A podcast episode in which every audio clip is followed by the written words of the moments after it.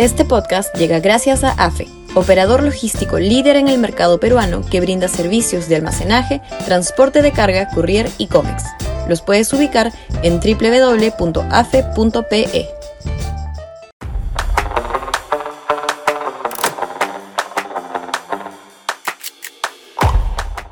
Obús velasquista contra la empresa privada. Sudaca, Perú. Buen periodismo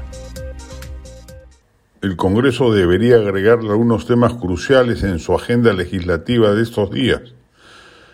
Primero, disponiendo la derogatoria del decreto supremo que acota la tercerización laboral, modus operandi imprescindible en sin fin de actividades productivas, que fue obra y gracia del malhadado paso por el ministro, Ministerio de Trabajo de la radical Betsy Chávez. Luego de ello, tiene que estar atento al decreto supremo que por estos días podría publicarse, sobre el cual ha advertido el diario Gestión que ha conseguido el proyecto del decreto supremo, según el cual se modifica la ley de relaciones colectivas de trabajo facilitando la ocurrencia de huelgas y fortaleciendo caprichosamente a los sindicatos. Casi una vuelta al Velascato puede ser consagrada si es que recibe la luz verde del Consejo de Ministros. El ministro Juan Lira ha resultado más devastador que Betsy Chávez.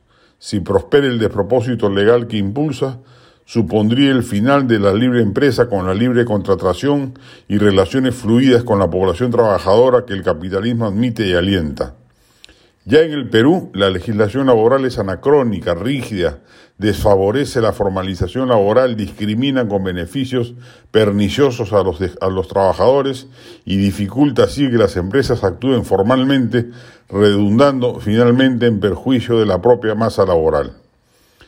Este proyecto de decreto supremo permite, por ejemplo, que los practicantes se sindicalicen, facilita la sindicalización del personal de confianza, se podrán crear sindicatos por grupos de empresas, de cadena productiva, de redes de subcontratación. Asimismo, otorgaría mayor flexibilidad a las huelgas. Estas deben ser aprobadas por el Ministerio de Trabajo, pero si en tres días no lo hace, la misma procede. Además, para aprobar una huelga ya no se requiere negociación colectiva o un incumplimiento de la empresa, sino que el Ministerio podría hacerlo a su antojo y buen parecer. Y así como estas mencionadas, las perlas prosindicales son de antología, destruyendo la relación equitativa que debe existir en una empresa entre accionistas y trabajadores, bajo la presunción básica de una sociedad capitalista de que la libre relación laboral es potestad irrenunciable de los empresarios ni en los tiempos más oscuros del Velascato, cuando se impuso una dictadura sindical que destruyó el aparato productivo del país, no se había visto algo parecido a lo que hoy pretende el gobierno de Castillo, yendo a contrapelo de sus insistentes proclamas de que apoya la inversión privada y de que ésta debe estar tranquila respecto de que no se moverá el tablero institucional que está vigente. Con este proyecto de decreto, patea el tablero por los aires.